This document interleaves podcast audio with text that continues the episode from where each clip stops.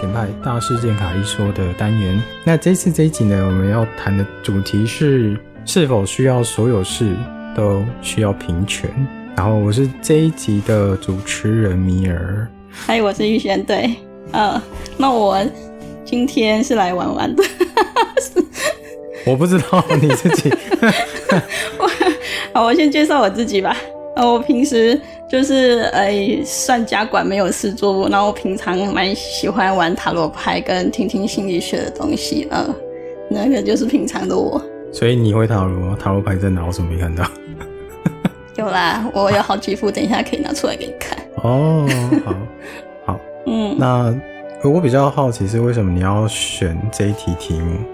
啊，平权是我们平常都比较容易碰到的问题啊，有时候可能我们。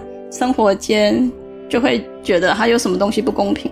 那其实我平常比较少碰到，是因为我小朋友他们常常为了什么事情在讲公平，就是可能我买了东西，然后分配的时候他们会觉得不公平，然后在吵架，然后我就觉得诶，这个主题我还蛮常去碰到的。对，可能比较有好发挥这样子。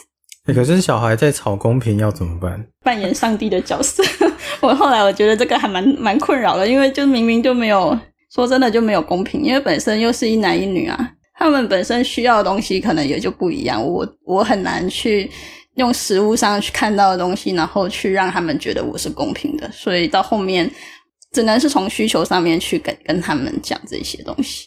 我我觉得他们在讲的公平，呃，都是我眼前看到的东西，然后为什么他有我没有？嗯嗯嗯嗯，是的，是的。可是自己到底需不需要也不确定吧？是啊。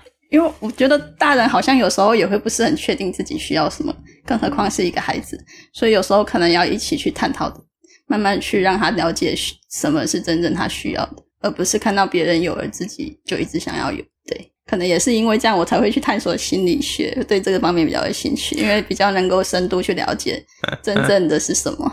因为自己有时候也不是很确定自己的状态。呃，这一题题目我当初为什么写出来，是因为哦，那时候有一个很大的议题叫同性平权。嗯、呃，而现在好很多了。以前那个那个几年前而已吧，那个吵得非常的凶，就是平权啊，就是同性啊，一定是有什么问题啊之类之类。有有有有这个问题，我小朋友问过我。因为那时候他他也二十了，他那时候他其实对这个议题他蛮他蛮支持的，然后他很想了解我的意见，他有问过我。我现在呃，我目前听到大部分的长辈好了，然后我甚至是有一次真的在那个平呃平权游行的时候，我正在走的路途中，我就看到旁边有三四个老人家，大概是六十几岁以上的那种，然后有一个女生。他就看着我们这一群人正在游行，他就说：“这根本就是什么违反天理的事情，为什么要这样子嘞？” 哎、欸，对耶，我妈也这么说。对啊，可是我看到很感动，是旁边一个老人家，哈，呃，男生啊，有点像阿公那样。嗯，阿公的年纪哦，他反而跟他说：“我、哦、没有啦，其实有时候就是因为每一个人性向会因为什么的不同啊，之类之类的。嗯”我想说一个。年纪这么大的人在跟他讲这件事情，我心里是很欣慰的。然后我们正在游行的路上会看到那个画面。嗯，对，因为其实，在我们这个年代，或许能认同的人也不会很多，更何况是年纪这么大，他在他们那个比较特殊的思想、比较封闭的年代，他还可以接受，我也是觉得蛮特别的。我觉得现在人应该多数有发现说，不是同性跟异性的问题了，是两人相处的问题。两人相处的问题，所以跟同性异性其实也没什么关系。嗯，就是一种感觉吧。对啊，对啊，对。嗯，对，现在好像比较不会那些条条框框，然后去约束我们一些认知，我们比较能够知道我们自己要什么。比较少了，不过而且我觉得蛮庆幸的是，通常是一件事情要进展，进展的越快，它的反作用力到后面就越大。可是这一次这几年好像还好，没有看到太大的反作用。反作用。就是有其他不好的声音会出现，也是有，但是没有这么的激烈。嗯嗯嗯，对对，我觉得台湾这个部分，我们好像还蛮和平，能够去面对这样子的问题。对啊，除了我知道有些公投有人作弊，对，那个作弊真的是。我当时候是遇到这个议题，然后有人开始在讲说男女平权啊，然后呃同性平权啊，然后甚至去延伸到是就是什么东西谁一定要有，比如说房子，然后甚至是教育关系这些等等，就是延伸到下来连很根深的，我都会想说，他到底需不需要真的需要平权？您一一个人应该要有什么？应该要有工作，然后好好的上班去存钱这些东西的。然后我最近也是有知道，也认识一些人，他们不是这样子生活的。然后我就想说，如果一个家长硬性要求是你应该要好好认真的去一般上班的样子，然后朝九晚五，好好稳定生活的话，可是那不是他要的。哦，就有有点类似你的认知跟别人需要的，可能也不一定是。对，有有对齐的，对，然后我们要求的平权变成是，我觉得应该每个人都需要这样子啊，所以我要求实施这个平权，这个公平，可是你根本不知道，其实别人搞不好不需要这个东西。是啊，是啊，对啊，所以就会变成一个强行的公平。我觉得，呃，像你刚刚说你的孩子这样子，也说到有一个关键性是，每一个人本身都有差异性。嗯，对，他们能够理解，至少对，那。我觉得从刚刚的例子来看，你会发现，不管是同性也好，不管是呃我们自己争取要的东西也好，我们想要追求的那个公平，是你到底知不知道你在追求什么东西？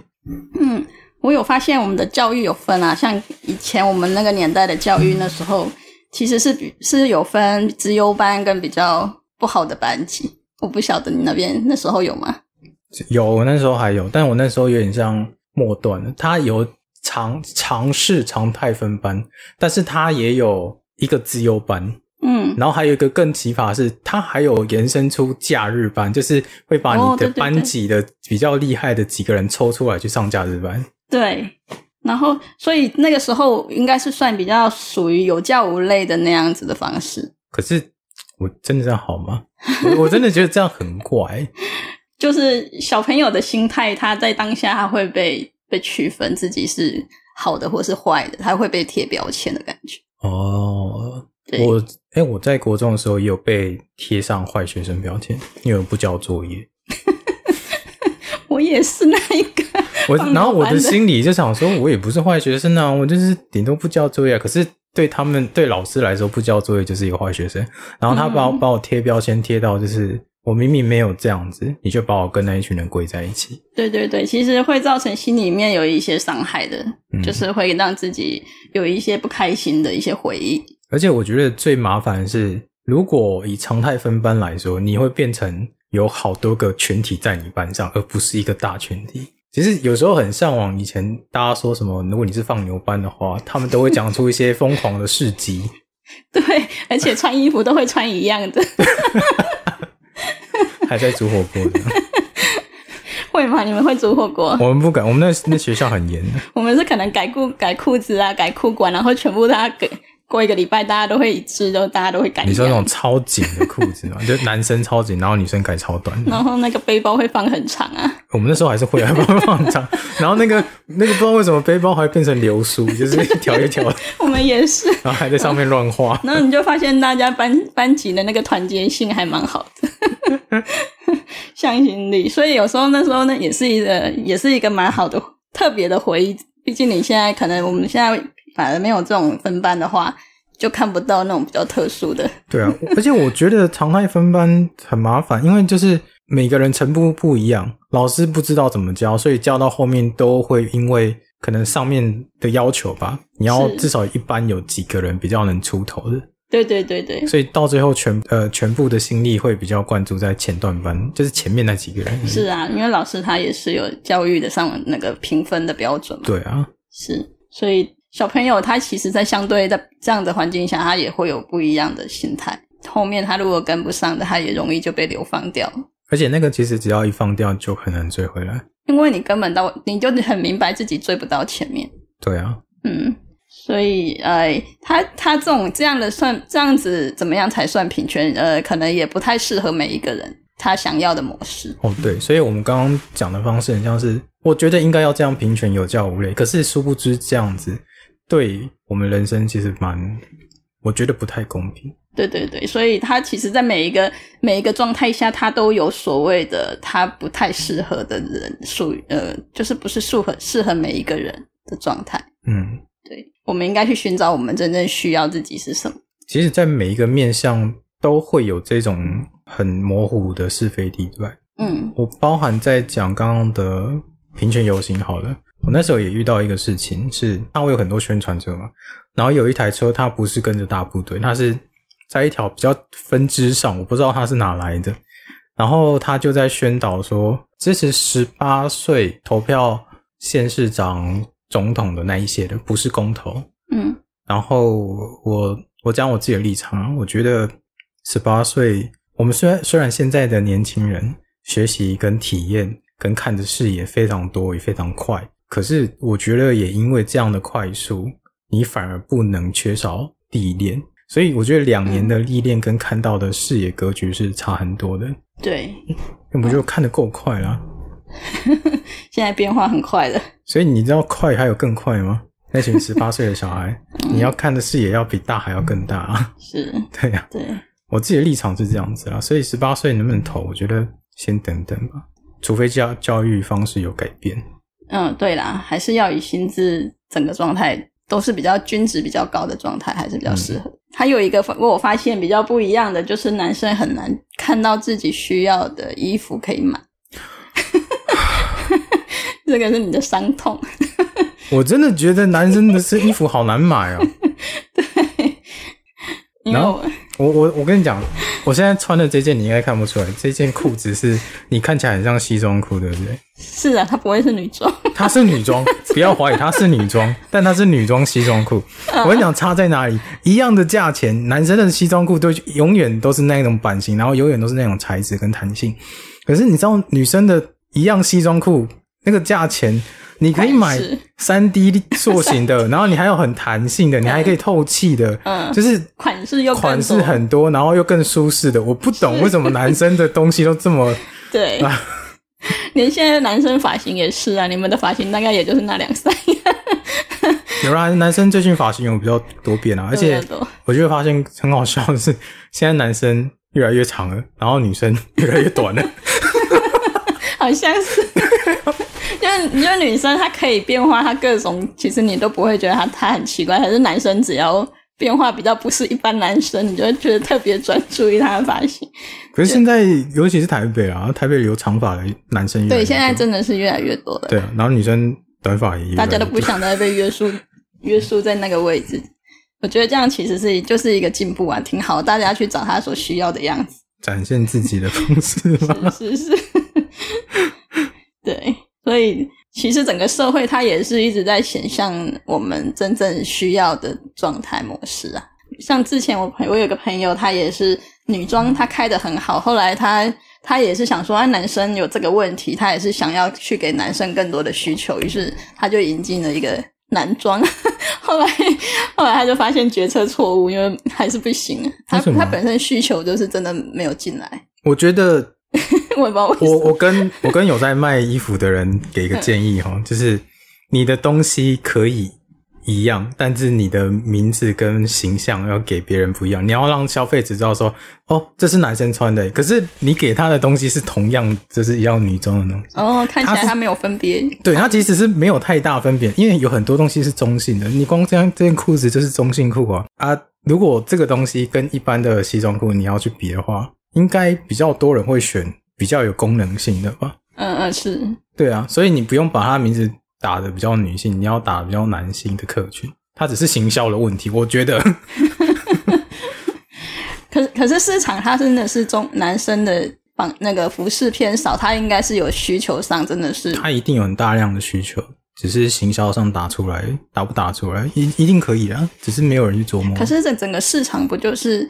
它它整个机制是太换制，就是它真的没有到那个地方，它就会萎缩嘛。可是这样正常就是会这样子去展现。对，可是呃会有几条线，一个是长线的，长线就是呃年久不败的那一条线，你怎样打都打不破。但你还会有新的出来，你新的出来之后，呃你说了会萎缩就会萎缩，可是不会萎缩，反而会同两条线同时进行。所以你那一条，哦、你你的新的东西还是要出来，不然你不能没有办法一直。就是走那条传统线的，嗯嗯嗯，然后还有为什么就是男生会比较少，是因为男生的置装费比起来跟女生差比较多，更新不会那么快。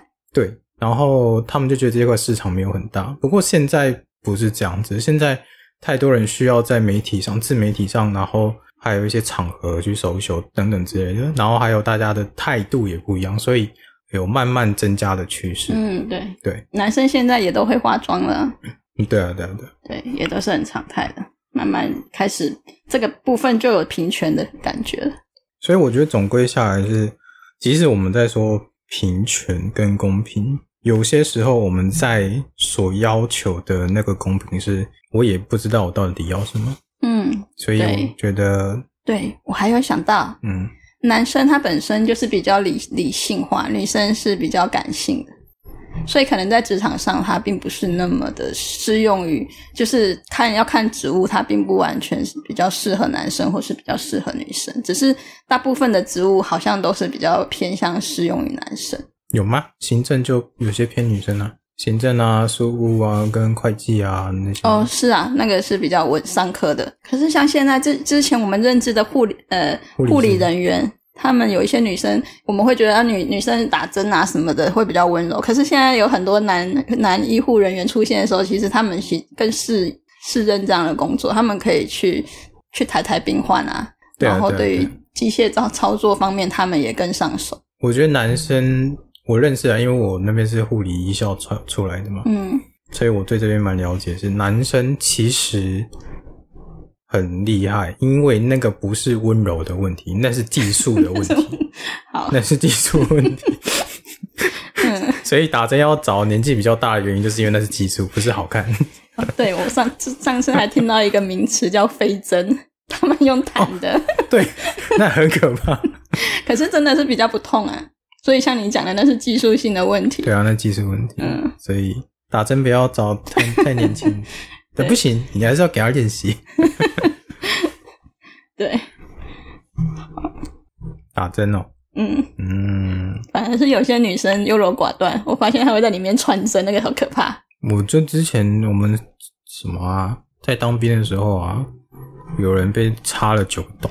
对呀、啊，我之前也看过，我前面那个在打的时候，我就很想换牌，换换对牌，他就打超久的，然后拉起来再重打，我都觉得超可怕的。可是我觉得，呃，一个植物男生跟女生是以前的趋势关系。像为什么以前护士会比较多，是因为以前是战争比较多嘛？哦，老实讲，战争为什么是男生先投到最前面，是因为呃，身体性的差异性会让他们有优势，嗯、这个优势不能输，所以。越来越多男性是在前面，所以女性相对就会只能做后勤。嗯，对对，那现在可不可以？也是可以啊。可是如果真的真的很认真哦，要打起来哦，像最近已经发生了两三个战争哦。嗯，你要派男生还是派女生？对，你的第一直觉还是会派男生。这是分工的问题。对，就是他的分工不是我在歧视你，而是。你天生有这个优势，我派你去，因为这个没有在要求公平，这个在要求我们的资源是怎么分配。哎，是的，对，嗯，所以也是要看当下的需求状态。我觉得公平就是在很一个很奇怪的平衡点，就是呃，它其实是一个蛮复杂的。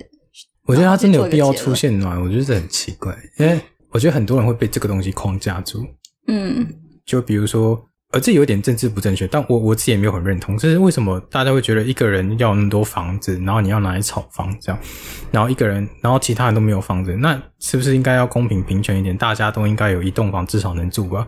可是、嗯、这东西你把它推到更更后面来看，你会发现它不是那样子的概念，它是当初人们在追求资源的时候而所衍生的东西。像我们，如果你是有在开公司的，你会发现你的公司要怎么前进，跟你的呃下面薪水发多少啊那些什么关系不大，而是我现在有什么能力，我现在有什么资源，我把这些资源放在哪里，我管它是怎样，我至少能打得通就好。嗯，对。那对啊，那个年代是这样，所以我觉得公平有时候会变成是框架我们的一个。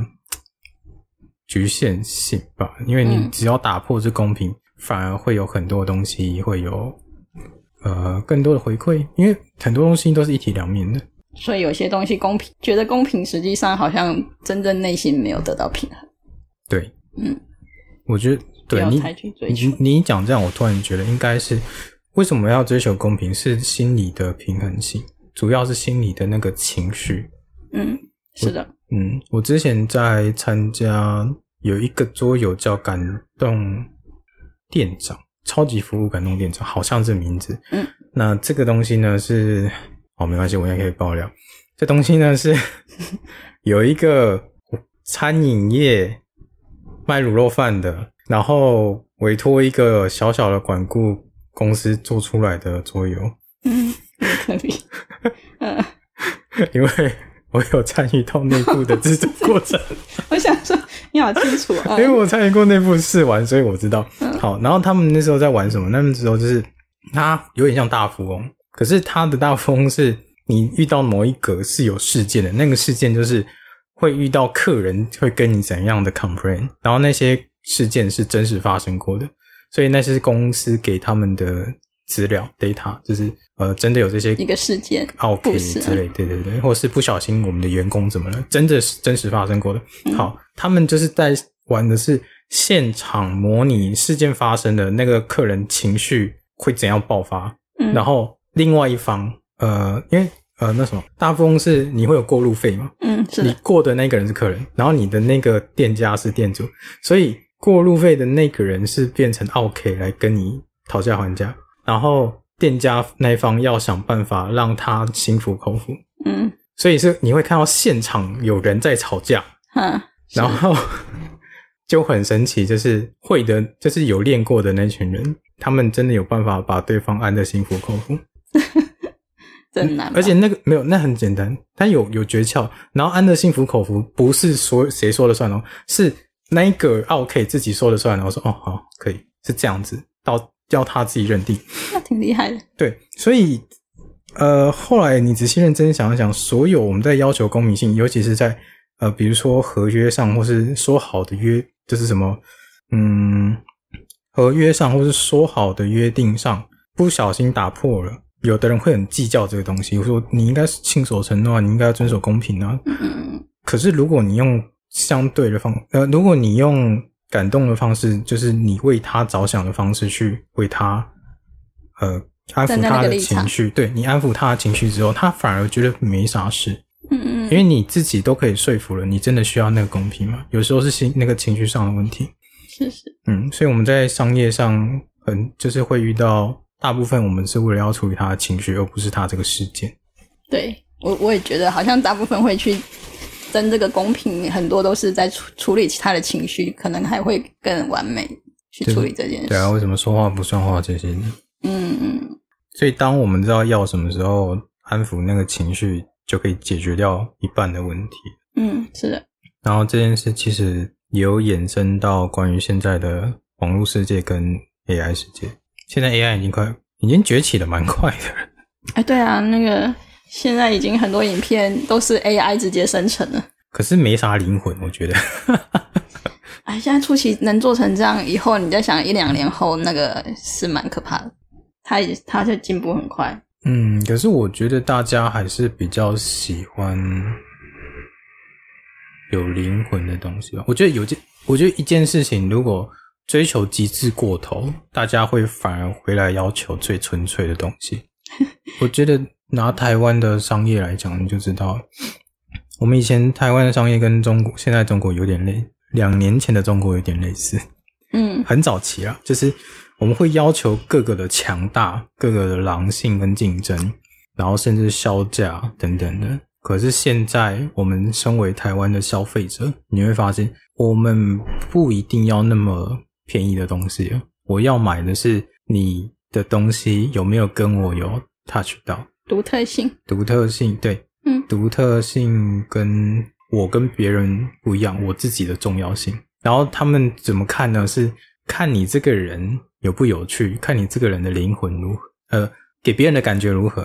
然后跟你同频的话，我就会觉得买这个东西可以。嗯嗯，所以现在大部分。台湾的小型品牌崛起，跟独立游戏、独立音乐、独立品牌崛起，都是这样的原因，因为他们有很强的深度连接，所以他就有点像追求到极致后面不知道玩什么了。是，可是我们真正要什么，就会发现哦，其实我们要的只是这个东西跟我们的连接，嗯，就能走入内心。对啊，那为为什么台湾会比较早这样？是因为地小，哦，所以它那个进展会很快。嗯，是连接很快。对，哎、欸，对啊，你这让我想到那个像韩国整形不是很盛行嘛？然后你都发，你到后面发现好像到后面艺人每个人都长得很类似。老老实说，我真的有点不太 认不太出来，对不起。对，所以那时候看到后面，好像就会觉得那种那种观感疲疲乏，是吗？就有对有一点，对，就会发现也不会想再去看他，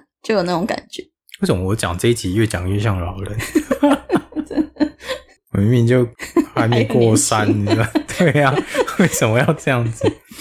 好。然后我觉得最有趣的是，我们现在在讲 AI 嘛，因为 AI 在进展过程中会很快速。但我刚刚讲，其实每一个人要求的是这个东西的灵魂。我就拿之前孙燕姿 AI 翻唱来讲好了。嗯，是。孙燕姿 AI 翻唱，她本人没有太大的心理波澜。他自己本人有发文，就是说为什么大家会把这件事情吵成这样子呢？嗯。然后他自己在。家里也没啥感觉，就是看着这些留言或是闻声音出来，他就觉得嗯，好像很有趣这样。嗯，对，就没有情感加持。他的呈现方式是有情感的，可是你会觉得少了什么东西？是感受上没有感受到那些情感。哦，我觉得拿呃，我因为我是独立音乐广播的嘛，然后我拿这件事来讲好了。我们去现场看的不是要看他表现表演，呃，他的声音表现多么的完美跟漂亮，嗯，我们是要看他这个人活在那个音乐里当下给我们的那个能量，我们一起体验那个感觉，舞台魅力，对，嗯，然后故事也好，然后你个人的舞台魅力也好，然后还有音场的呈现也好，那个都是因为它是因为你才有价值。而不是因为你是有这个呈现方式才有价值。嗯哼哼，是。对，所以之前在呃音乐 AI 音乐出来之前，很多人就很担心说啊什么什么会被替代掉啊，现在连编曲都 AI 啦，然后作词也可以 AI，什么都可以 AI 做。可是你会发现这个东西做出来了，它的故事在哪里？它是一种情绪的带动，对吗？对啊。对对对，AI 应该是比较这个部分是比较难的。AI 的情绪带动其实也是有，它的呈现方式厉害的话会是有，可是如果你要更深度去挖掘的时候，你会觉得有点空泛。嗯哼嗯，所以唱歌或音乐真的要很好听、很厉害吗？呃，你认如果我认真去听，有一些比较地下或是独立乐团的话，他们的呈现方式是不是好听为主？他们呈现方式是我在讲述一个故事为主，所以他的那个歌声其实。没有到很厉害，但是你就不知道为什么很有故事性。有时候听到头皮发麻。对，嗯，我觉得伍佰应该就不太能被取代了。是，他每次展现的风貌都不太一样。对啊，都有对感受会不太一样。而且伍佰歌真的是大家都会唱，然后有没有人唱的比他好听？一定有。那五月天也是很厉害。五月天对五月天，老实讲，阿信的声音其实到后期就是越来越。有一个他自己的风格，然后他的咬字也比较特别。嗯、我本身是舞迷哦，你不要不要攻击我。对，我也很喜欢。所以，所以我觉得他们厉害的点不是说他们的歌超厉害，就是哦，好好好听哦，可以上殿堂等级。不是，是因为他们的歌都是在我们人生中发生的故事。对，有时候不同的歌手他唱唱出来的那个感受是感受力是不一样。对，然后他们厉害的是。呃，因为他们走过好几年了，然后阿信写的词也比较偏人生面向，然后你会发现他们的作曲也是比较参透在人生，而不是大众化的作曲方式。嗯，所以我觉得都是灵魂啊。你说今天一个你听 AI 的五月天唱的歌很好听啊，可是你在演唱会会哭吗？我觉得不会，我觉得也不会。像我们听卡带。就是我们直我们听那种直接音响播放，跟现场听那种感动力一定是不一样。我觉得是两个不同的面向，所以我觉得不用去特意说哪个好哪个坏，谁会取代谁，嗯、我觉得很难，因为 AI 本质上是为我们加速服务的东西。嗯，对。然后，呃，大家应该比较担心的是比较侵犯隐私权的东西。侵犯隐私。嗯，像。为什么 AI 这么厉害啊？然后它会不会穿透我们什么知个资啊？这些等等，其实你在 FB 时代已经被 泄露的差不多了。哎、欸，真的，我还觉得 FB 还蛮容易被。它它很厉害到什么程度？是它会观察你的周期性哦。比如说你呃买了一辆车，嗯，然后你会上传照片到 FB 吗？然后过了一阵子、嗯、推送你。没有，还没，还没。你换车了，他会发现，他会在那时期再推送。哦，他很厉害到这种程度，他他大概知道你什么时候要什么，所以他广告推的会比较精准，是因为这样。那反过来讲，嗯、很多人很讨厌这种演算法，很讨讨厌这种隐私层面被入侵。嗯，对，那种感觉是有点带着恐惧，不舒服。可是你换个角度想哦，什么样的人需要这种演算法？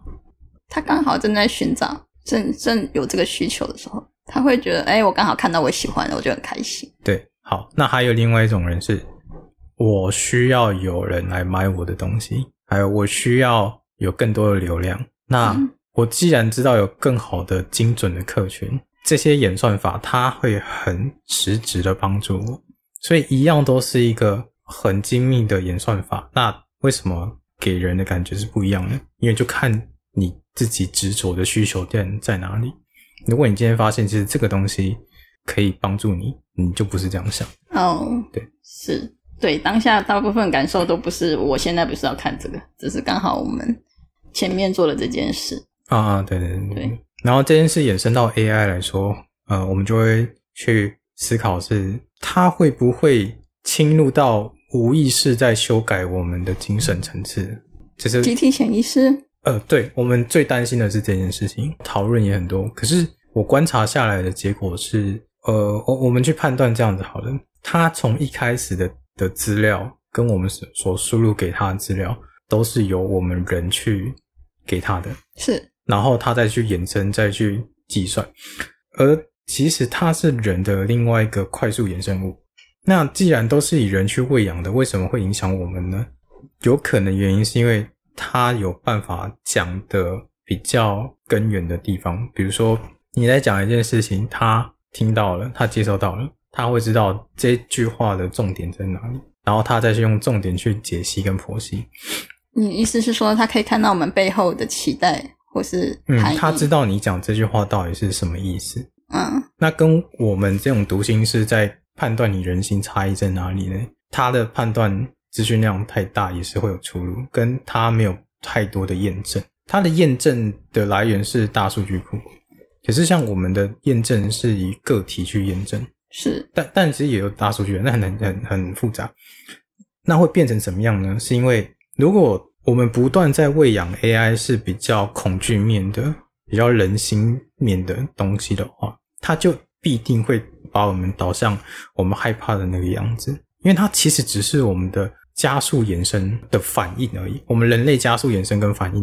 哦，你的意思是有点说，我们的反射会让 AI 产生这样子的对状态。简单来讲，是我们喂养什么给它，我们的未来就会变怎么样子。嗯，那我们每一个人大部分啦，都生活在啊、哦，我需要什么，我在追求什么的那种恐惧里的话，那它就会变成诶那个状态。对，那我这个世界一定要这样子吗？哦、所以就会帮你影响到。呃，你会害怕那个地方，可是会有反过来讲，为什么在讲这几年比较特别？是他这几年的大家比较有种被强迫推动的感觉，就是那种被迫要向前的感觉。灵性吗？灵性也好，跟生活层次也好，我觉得都有，尤其是灵性。嗯，有有是有的。对，大家应该最近这几年很有感，然后灵性产业就开始砰砰砰砰超多了。嗯，好，然后如果今天假设喂养他这些资料的人。是那些光之工作者呢？就是他本身所有的信念跟想法都是比较偏向光与爱跟正向的人。嗯，那这个 AI 本身就不会导向黑暗面。所以当越多人觉醒的时候，AI 会加速反应跟延伸后面的世界。它反而是可以帮助辅助我们。对，所以所有的开始都以你的念头去做开始。嗯哼，嗯，那这跟公平有什么关系呢？是我们刚刚讲，你的公平必须要跟你的。为什么去做结合？所以，当你知道你为什么要喂养这些东西的时候，你才知道说，哦，原来我后面所造成这些影响、这些不公平，其实是我们历代传下来的那种传统。你想要被满足的是什么？对，你是被喂养出来的，你不是真正要求你想要公平的，你的公平也是别人塞给你说你要公平哦。嗯，对。所以当有一天我们停止了这件事，当有一天我们开始真正要思去思考我们要什么，我们觉醒的时候，那这个世界跟你所需要求的公平就不一样了。对，不要因为公平而去寻找公平。呃，对啊，对啊。嗯。好了，然后我们前面讲了那么多。我们要怎么行动呢？就是我们知道我们要朝向比较觉性跟独立思考的面向去走，但第一步要怎么做呢？你觉得？我们可能是需要去接纳多样的面向的声音，然后跟不同的思维的人，多去敞开自己。敞开吧，我觉得世界真的很大，而且，嗯，每个国家、每个文化，甚至是你只要跨出另外一个群体，你就会发现，为什么他们思想是这样子？好奇怪。真的是这样，对，因为你身边的朋友基本上都跟你是很类似，就跟自己是很很类似的。对啊，所以当你看越多、看越久的时候，你会发现一个很关键是，我这这个这句话，我在我最近节目很常讲到是，你有你不知道你所不知道的事情。嗯，对，所以我们不知道我们是不是真的正确啊，我们不知道我们这样真的是不是对未来够好啊。对，所以我们要。怎么开始？就是去接纳更多的声音。对，你要去只聆听别人的声音，然后去判断自己说：“哦，哪样的自己是自己向往的？”是啊，嗯嗯，这个还蛮重要的，不然很容易跟别人格格不入，就很容易活在自己的状态，就会又回到舒适圈。可是我觉得没差，活在自己舒适圈没差，你不要让影响别人到他会不舒服就好，当然很负面就好。我觉得你独自生活，让自己过得精彩，不想走出去也没关系，不要影响别人。自己选择不要走出去，嗯，可以，也是可以，因为他不觉得他那里痛苦啊，除非他自己很痛苦，但是他不出去了。啊、人是因为痛苦才会想改变，对，谁痛苦谁改变，嗯。所以，当我们越多人变成这种心，要接纳别人的时候，我们会变成怎么样呢？